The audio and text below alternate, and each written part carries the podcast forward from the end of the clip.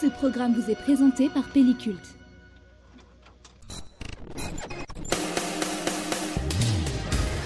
Hey Vous êtes là Par ici Hey, ça fait super plaisir de vous revoir. Je me demandais si vous alliez revenir. Mais c'est totalement dingue l'ambiance ici. Je dis, c'est dingue l'ambiance ici. Ils savaient s'amuser comme personne à Hong Kong. Ah, c'était un putain de terrain de jeu. Leur film à l'époque, c'était quelque chose. Revoir ça maintenant, c'est voir des équipes faire des trucs hyper dangereux. Pas avoir peur du ridicule, de vrais barjots. Ça vous intéresse? Oh bah, si vous me lancez sur le sujet, j'en ai des choses à dire. Je connais quelques endroits sympas.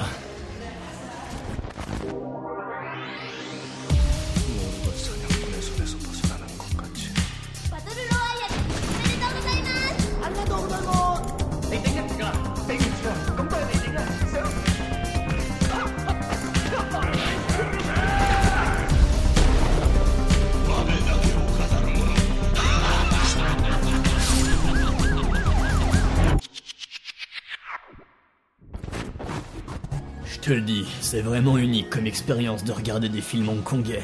Parce que tu t'en tires avec un mal de crâne de ouf, mais t'auras jamais autant kiffé ça.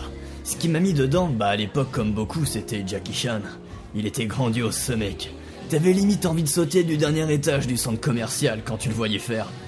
Après, ça a été les films de Choi Ark qui m'intriguaient beaucoup aussi.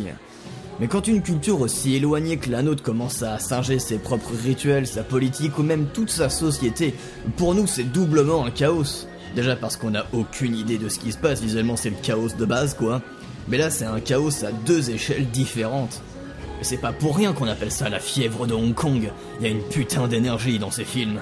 Le cadre qui fait ce que t'aurais jamais osé filmer, les acteurs qui gueulent sur une musique ultra cheesy, des bruits de coups de poing, des coups de feu qui font trembler la télé des voisins, mais à ce que je donnerais pas pour pouvoir tout redécouvrir à nouveau. Mais tu sais, cette euphorie a deux faces. Elle permet de masquer beaucoup de choses. T'es pas né ce matin, tu sais qu'en Chine c'est pas glorieux, et ce depuis un bout de temps. Et comme l'art permet d'exprimer avec plus ou moins de symbolique à peu près ce que tu veux, tu penses bien qu'ils ont pas hésité. 1997. Rétrocession de Hong Kong à la Chine. Début d'une nouvelle répression qui fait suite à toutes les autres. Bam. On s'étonne pas de trouver des thématiques hyper sombres à leurs films, liées à un mal bien réel. Individuellement, chaque auteur va forcément pas parler des mêmes choses. Et ce que je dis ne s'applique pas à tout, bien sûr. Mais t'as sûrement envie de passer une bonne soirée, je te saoule pas plus avec ça.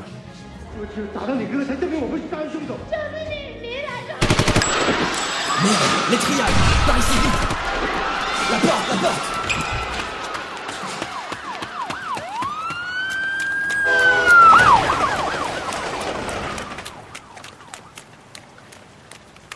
Bordel, j'aurais dû le voir venir. Ils ont encore voté une loi contre la liberté d'expression et comme la plupart des journaux d'ici sont tenus par des syndicats du crime.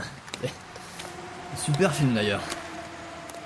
Toute cette violence, aussi stylisée qu'elle puisse être, elle doit forcément provenir de quelque part, je veux dire. Même leur comédie, c'était des films de kickboxing. Soyark, c'est clairement en lien à, son rapport au visionnage. Lui, il voulait brouiller les trucs, mêler les styles d'effets spéciaux, foutre un bordel chaotique pour dénaturer la structure de ses films, enfin, c'est c'est sûr. Et bah regarde dans Time and Tide ou The Blade. À l'époque, à la sortie de la salle, tu devenais un tourbillon de vomi. T'as des mecs comme Johnny To où tu sens clairement que c'est politique. Le mec produit une série de films basés sur la corruption policière, je veux dire. Mais non, clairement, le plus matrixé par la violence, c'est John Woo. Le mec va te peindre des tableaux magnifiques au ralenti de corps criblés de cartouches sur du jazz, ses flammes et ses colombes pour décor. Mais pourquoi? Pourquoi? Je veux dire, c'est une réelle obsession chez ce gars. Voilà un recoin de la ville que je pensais jamais revoir. C'était sympa cet endroit. Il y a longtemps. Et viens, on peut s'abriter. Désolé pour l'ambiance vestige de la civilisation, c'était pas prévu. Je trouve ça triste. Un endroit qui a apporté tant de joie aux enfants et qui est maintenant une vieille carcasse. Quand tout aura rouillé et pourri, c'est plus qu'à travers les souvenirs et les photos des gens que cet endroit existera encore. Oh, on s'en fout, c'est qu'un parc, ouais, mais les gens, eux, quand ils meurent, c'est un peu ce qui leur arrive en fait. Il a plus de preuves tangibles de leur existence. Sans les autres pour s'en souvenir, on serait plus rien en mourant. C'est un peu le truc qui me met le plus mal dans les films. Pour les personnages qui partent, quand c'est bien fait, t'as toujours l'impression que une partie de toi disparaît avec le perso, que t'as aussi vécu le moment. Pense que si John Woo a été si populaire, c'est parce que ce torrent pyrotechnique dissimule une vraie peur de partir. On s'accrocherait pas autant à la vie si on s'en foutait, tu crois pas? Moi je pense que dans toutes ces plus grandes œuvres, on assiste à la disparition d'hommes et de femmes qui auraient pu être heureux, mais à cause de leurs actions ou de leur nature profonde, n'accéderont jamais à un bonheur, partagé ou quel qu'il soit. Mélancolique de fou. Je revois Cho Yun-fat dans The Killer, condamné, mais qui y croit encore pour se racheter auprès de la chanteuse. Je balance des noms depuis tout à l'heure, mais t'as peut-être même pas vu les films dont je parle, mais tu sais, c'est pas grave. Du moment que tu les vois un jour dans ta vie, tout va bien. Wow, regarde Des vieilles bornes d'arcade Merde, mais c'est hyper vieux ici. J'ai laissé mes pièces au resto, fait chier.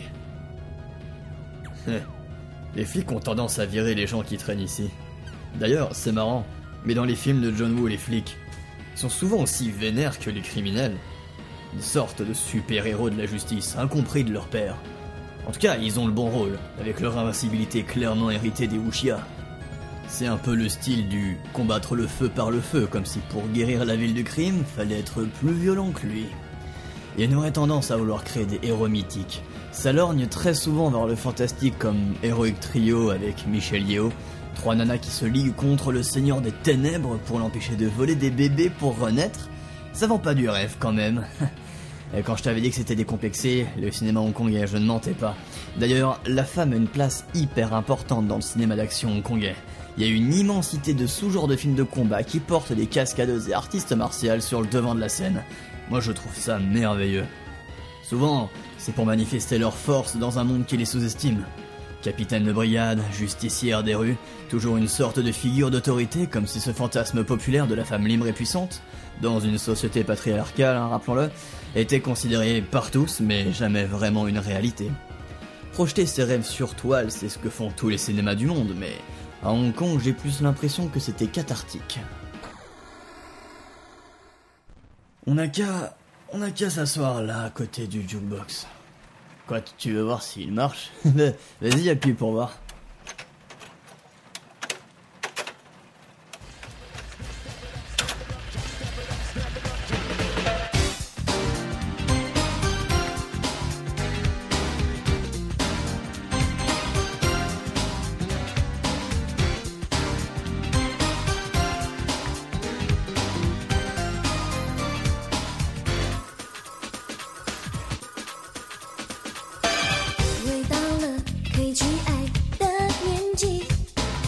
的心上找些快乐的事情。你的眼睛有些狂野，跳动我的心。但现在我装得很。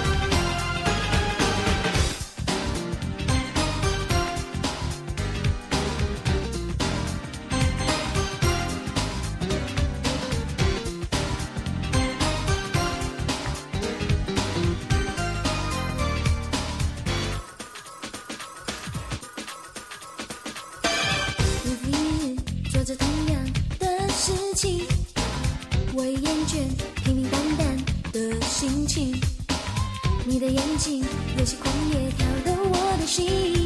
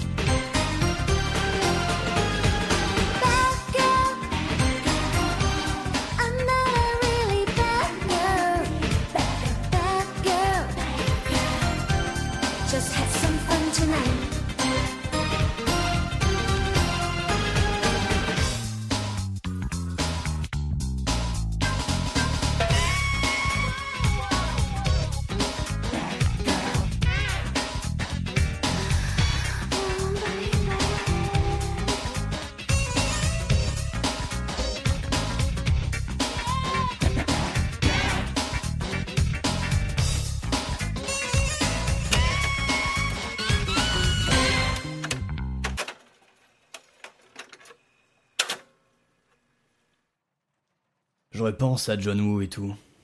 Il y a un film euh, qui contient en fait tout ce que j'ai dit, qui pousse tous les curseurs à fond, qui m'avait vraiment retourné à l'époque. Une balle dans la tête. C'est le nom du film, Une balle dans la tête, sorti en 90. Il commence comme n'importe quel actionneur de ces années-là. Une amitié en toile de fond d'une histoire de gangster classique, avec des jeunes de quartier pauvres qui doivent faire front commun aux gangs rivaux. C'est violent, ouais, mais relativement. Les scènes de course en vélo de nuit au ralenti, presque comme si c'était un épisode de Yu-Gi-Oh! où l'amitié c'est un peu l'arme suprême pour battre les méchants. Tu vois le délire. Enfin bref, ça tourne mal, le trio quitte Hong Kong pour se réfugier au Vietnam. Sauf que surprise, l'action se déroule pendant la guerre du Vietnam, et les Viets sont légèrement sur les nerfs. Donc petit à petit, en gros, les trois potes vont sombrer de plus en plus profond dans le conflit du pays, jusque dans la jungle, à être torturés par des militaires qui les prennent pour des espions. John Woo, il adore Voyage au bout de l'enfer, c'est sûr. Cordonniero doit faire le coup de la roulette russe pour survivre. Enfin, c'est typiquement le genre de jeu que le réal va caler dans son film. Parce que c'est ça au final. Les explosions, les cascades, les fusillades. Ce sont des jouets que les personnages agitent dans tous les sens, non pas pour nous faire plaisir à nous, spectateurs, mais pour s'agripper à la vie. Crier, crier qu'ils sont pas morts, qui veulent pas crever, c'est typiquement le sujet du film en plus. Putain, à la fin, un des potes veut fumer les autres pour garder l'argent. Il tire dans la tête d'un des mecs qui finit le cerveau atomisé dans un caniveau à baver sur sa seringue. Puis, puis la scène finale, c'est l'affrontement entre les deux qui restent. Deux anciens amis qui s'écrasent les os en bagnole, s'ouvrent le crâne au couteau, ils veulent se mutiler. Ce qui est choquant comme dans beaucoup de films de cette époque là-bas, c'est la rupture tonale entre les deux moitiés du film. On passe d'un espace chill et filmé comme un soft porn homo-érotique à un monstre qui ferait pâlir de Palma, avec des images comme le crâne plein de sang d'un des trois potes que le méchant conserve sous son manteau, méchant qui était son meilleur ami au début du film. Le but, c'est de voir comment des amis peuvent finir ennemis, à cause de l'argent, à cause de la guerre, en fait, à cause de forces qui les manipulent, et auxquelles ils ne peuvent rien. Et pour moi, c'est exactement ce que Wu a dû ressentir face à la menace politique subie par son pays depuis sa naissance, à toute cette répression, ce fascisme d'un voisin vicieux qui toque à sa porte, dont le seul moyen de combattre est de fuir ou d'imaginer à quel point tu peux lui faire mal. Cette balle dans la tête, c'est celle d'un homme qui assassine son frère, une violence incontrôlable, explosive, dont on pense avoir besoin. On a beau tenir le pistolet, mais c'est quelqu'un qui nous l'a donné. On est persuadé de devoir tirer, mais on se demande pas pourquoi. Une jeunesse d'un pays désœuvré qui part à la dérive, dont la violence anxiogène se répercute jusque dans leurs séries B les plus banales. Comment faire de l'homme une bête et de son frère un ennemi? C'est contre cette oppression que les personnages de Wu luttent. Et quand ils échouent, c'est d'autant plus tragique.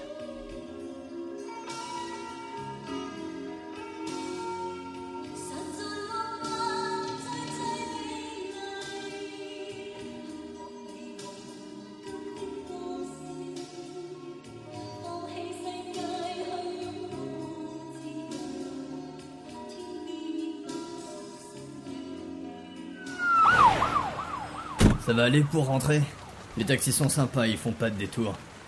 Hey, merci d'avoir marché avec moi. C'était assez unique. N'hésite pas à revenir. hein. C'est rare les gens qui écoutent aussi bien. On aura sûrement plein d'autres trucs à se raconter. Après tout, on sait jamais tout ce qui se cache à Sinopolis.